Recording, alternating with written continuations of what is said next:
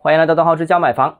近期啊，这个全国各地很多城市都将首套房贷利率调低，调到了百分之三点七的。而广州目前的首套房贷利率呢，年利息仍然在百分之四以上。那作为一个一线城市啊，在融资能力啊一定远远高于二三四线的城市的情况下，目前这个房贷成本却高出其他城市一大截。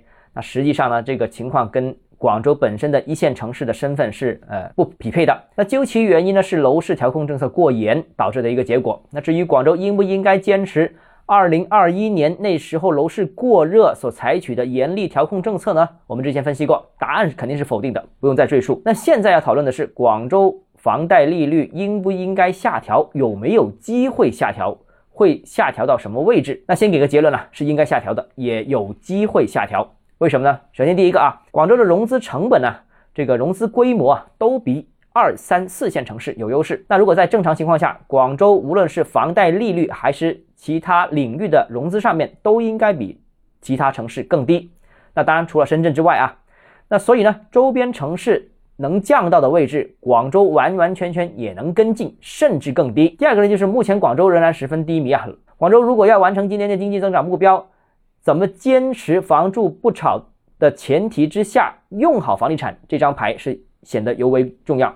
那至少楼市不能像目前这样低迷，这么低迷的话，那肯定是拖累经济增长的。第三个呢，就是大年初七的时候啊，广东省政府召开了高质量发展大会，里面提到要支持刚需和改善型购房需求。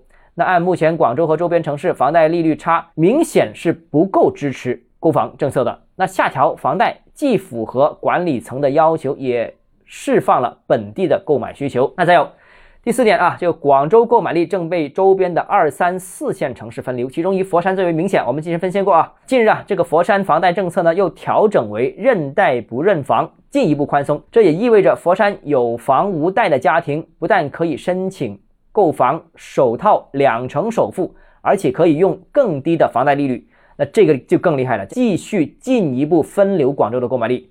那所以呢，广州也有必要。调整现行的房贷政策，包括这个贷款的利率、贷款的这个首付，以避免购买力持续被分流。最后一点啊，就是当前的宏观经济形势看呢，更积极的货币政策支持经济是今年的政策方向。只要宽松货币政策维持，存款准备金啊利率、LPR、房贷利率都有机会进一步下调。那目前呢，二套房贷利率和首套房贷利率之间呢差距比较大，从释放市场购买。利的这个角度去考虑的话呢，我个人觉得还是不排除会单独下调二套房贷的利率，或者扩大二套房贷利率的下调幅度，缩小一二套之间的这个差距啊，从而起到支持改善型的这样一个需求。如果你个人购房有其他疑问想跟我交流的话，欢迎私信我或者添加我个人微信，账号是交买房六个字拼音首字母小写就是微信号 d h e z j m f。我们明天见。